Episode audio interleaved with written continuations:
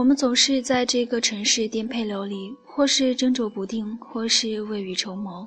周深，每次我念起这个名字时，总觉得承载了太多，像是未有人踏入的丛林里的一片沼泽，上面铺满了落叶，隐藏着下面深不见底的忧伤。其实对周深而言，这只是一张白纸而已。周深从来没有认真的想过明天会是什么样子。他会在怎样的明天碰到怎样的人，诸如此类的问题。十九岁的时候，周深看着天空，莫名的刺眼，因为周深在意识到自己这般年纪就该高考了。那时的阳光依旧耀眼，即使偶尔路过的洒水车也掩饰不了本就燥热的世界。周深喜欢就这样站在马路边看过往的人群。还有房屋上空的一根一根错落的电线杆，还有就是会偶尔停在电线上的叫不出名字却相互依偎的鸟儿。周深说：“就这样仰视的角度，看到让他触碰记忆的画面时，才不会流出眼泪。”就像五十年后的那次四目相对啊。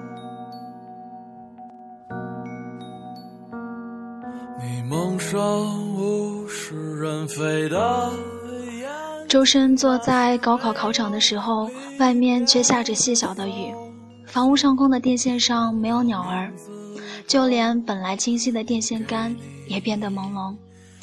低下头看试卷时，那些正方的符号像是一片空洞，像要把他的瞳孔吞噬一样。周深想要用笔快速的去填满这些空洞。周深说：“只要填满就好，如同这个世界，我还是这样走过一次。”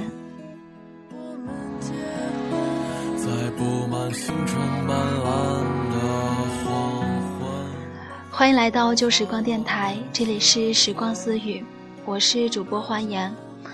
今天要来分享到的这样一个小故事呢，是来自于姚永涛的投稿，叫做《周深》。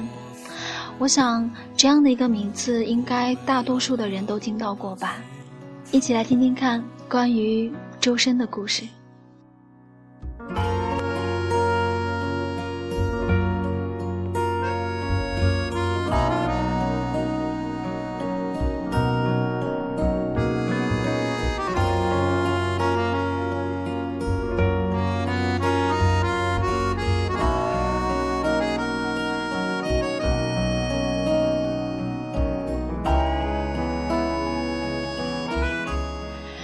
时我无法看淡这空淡的岁月，或是本就安和星辰的年华，早就已经消失殆尽。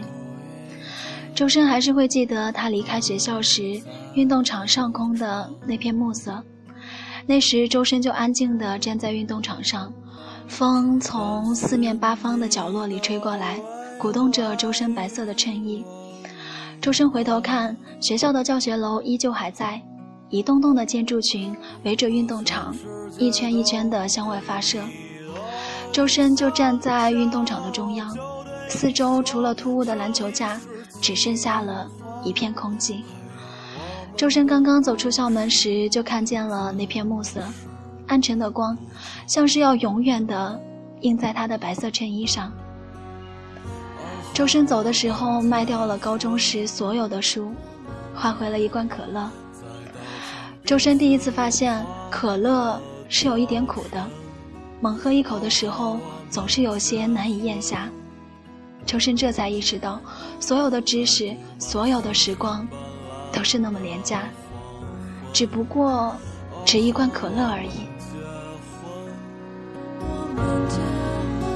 让没发生过的梦都做，忘掉那些过错和不被原谅的青春。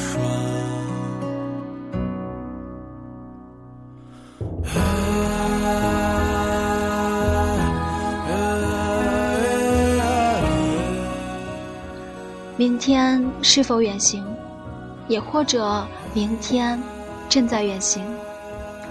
暑假在家的时候，周深拿到了高考成绩，和意想中一样的差。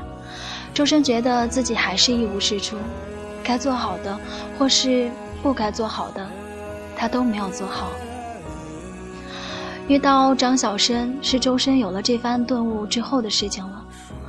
张小生是周深家附近十天高速公路工程实验室的实验员，实验室就设在周深家旁边。每一次他都戴着白色的安全帽到周深家的小卖店买饮料。他总是礼貌地把周深的父母叫周叔、周婶儿，而不是其他人那样的老周啊、老周。刚好，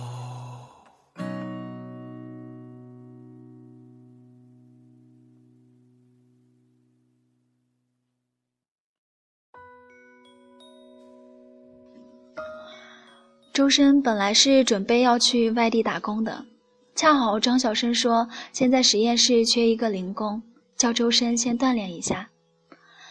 周深的工作就是给实验室做一些水泥块或者一些零活。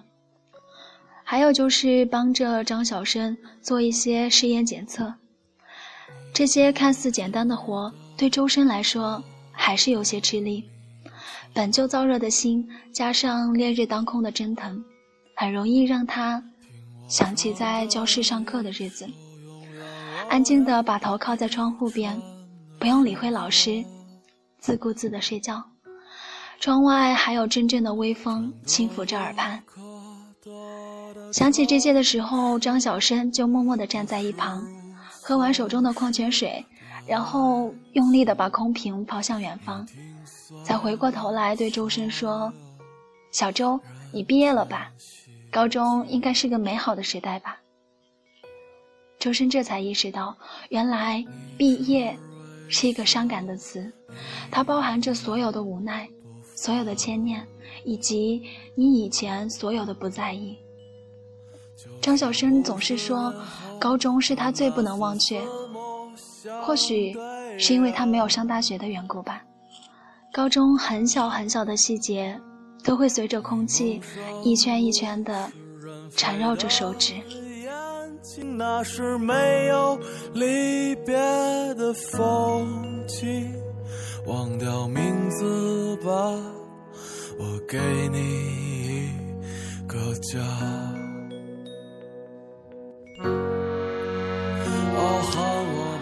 我安详地走过你生命的铅华，你静默地站在我的影子之后。周深把张小生叫小生哥，其实张小生并不比周深大多少，只是周深在每一次看他的时候，总会想起穿着白色衬衣在校园里穿行的自己。周深在想，小生哥在高中时候会不会像自己一样，从来都不喝纯净水？习惯地靠在教学走廊，然后用手拉开易拉罐，然后把拉环抛得很远很远，像他现在每次抛空的纯净水瓶一样。每次张小生做完工作后，总是习惯地坐在山坡的榕树下的石块上，静穆的山坡，偶尔吹过的凉风会带着远处有些模糊的气息飘散过来，不急不躁。张小生闲些时会讲起他和他女朋友的故事。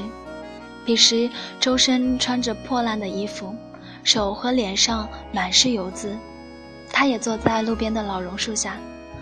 但是，这些都并不影响这个美丽故事的开场，因为周深他可以体会到小生哥嘴角边泛起的微笑。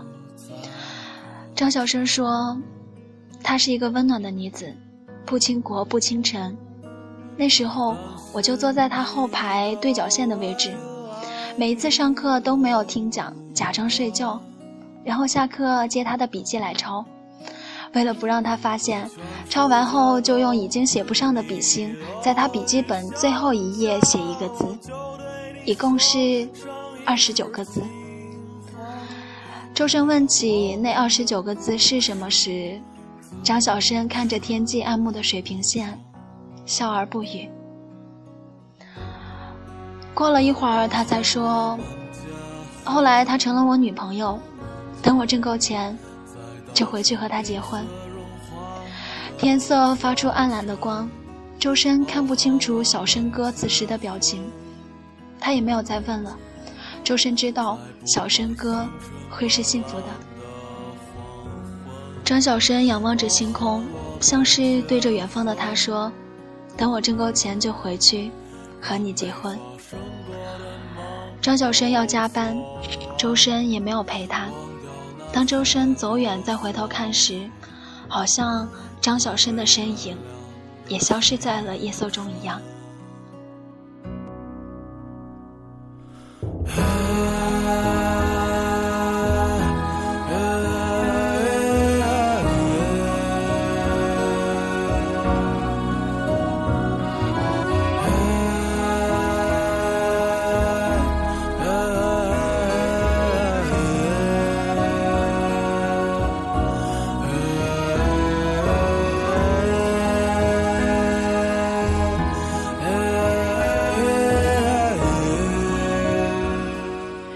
些突如其来，那些所料不及，在有一天就这样摆在你的面前，谁都会不知所措吧。周深回去后做了一个梦，梦境中是一个不倾国不倾城的女子，和穿着白色衬衫的少年，他们彼此执手，相互说着不离不弃。起床的时候，听到门外有一群人在说：“这么好的人，就这么没了。”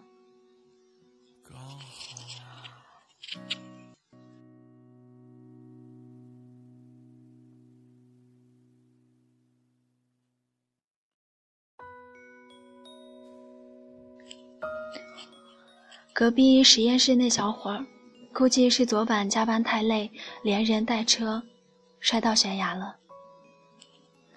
你的生活会不会有这样的人，就这样出现在你的生活？不管以后的日子是否美好，不管你现在有多么的狼狈，他总是在你不经意间出现在你身边，陪你走过这一路泥泞，然后不动声色的离开。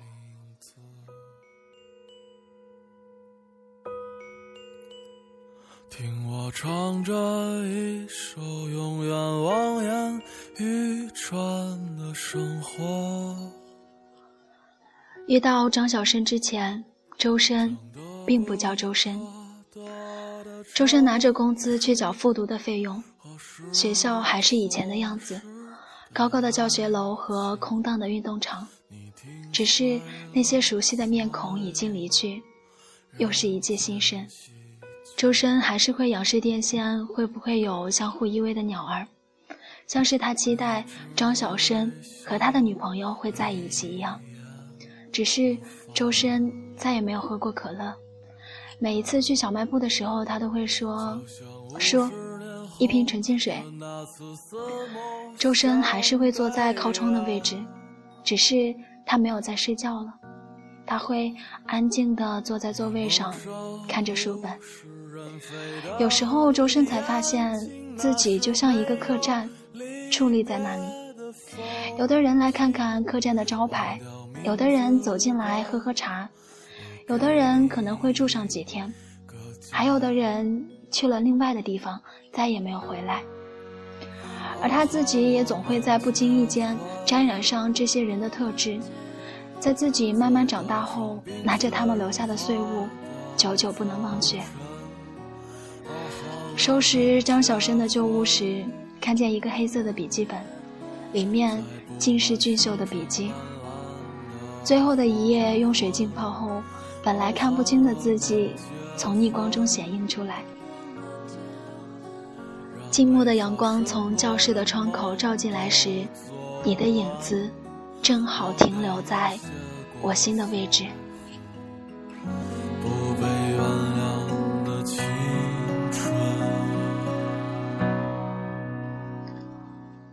你看，四月的阳光早早地穿透榕树，斑驳地映在绿树成荫的单行道上。你还会不会一个人逆向地站在人群里，数落着零碎的记忆呢？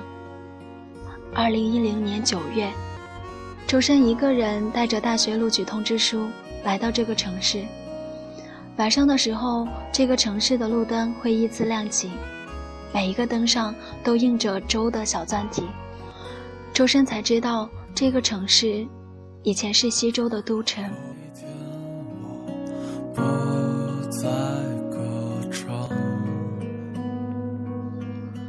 小生哥，你看，在这故州之国，还有一个人用你的名字安静的念你，他叫周深。全世界都对你恶语相加，我就对你说上一世情话。嗯，我想在这个世界上一定有很多很多叫做周深的人吧，他们应该都努力的在这个世界上生活着。当然，希望正在收听节目的你们也是。今天的时光私语就到这里了。如果说你喜欢我们的节目，可以加入我们的听众 Q 群：幺二二九零零八三幺。下一期的节目再会了。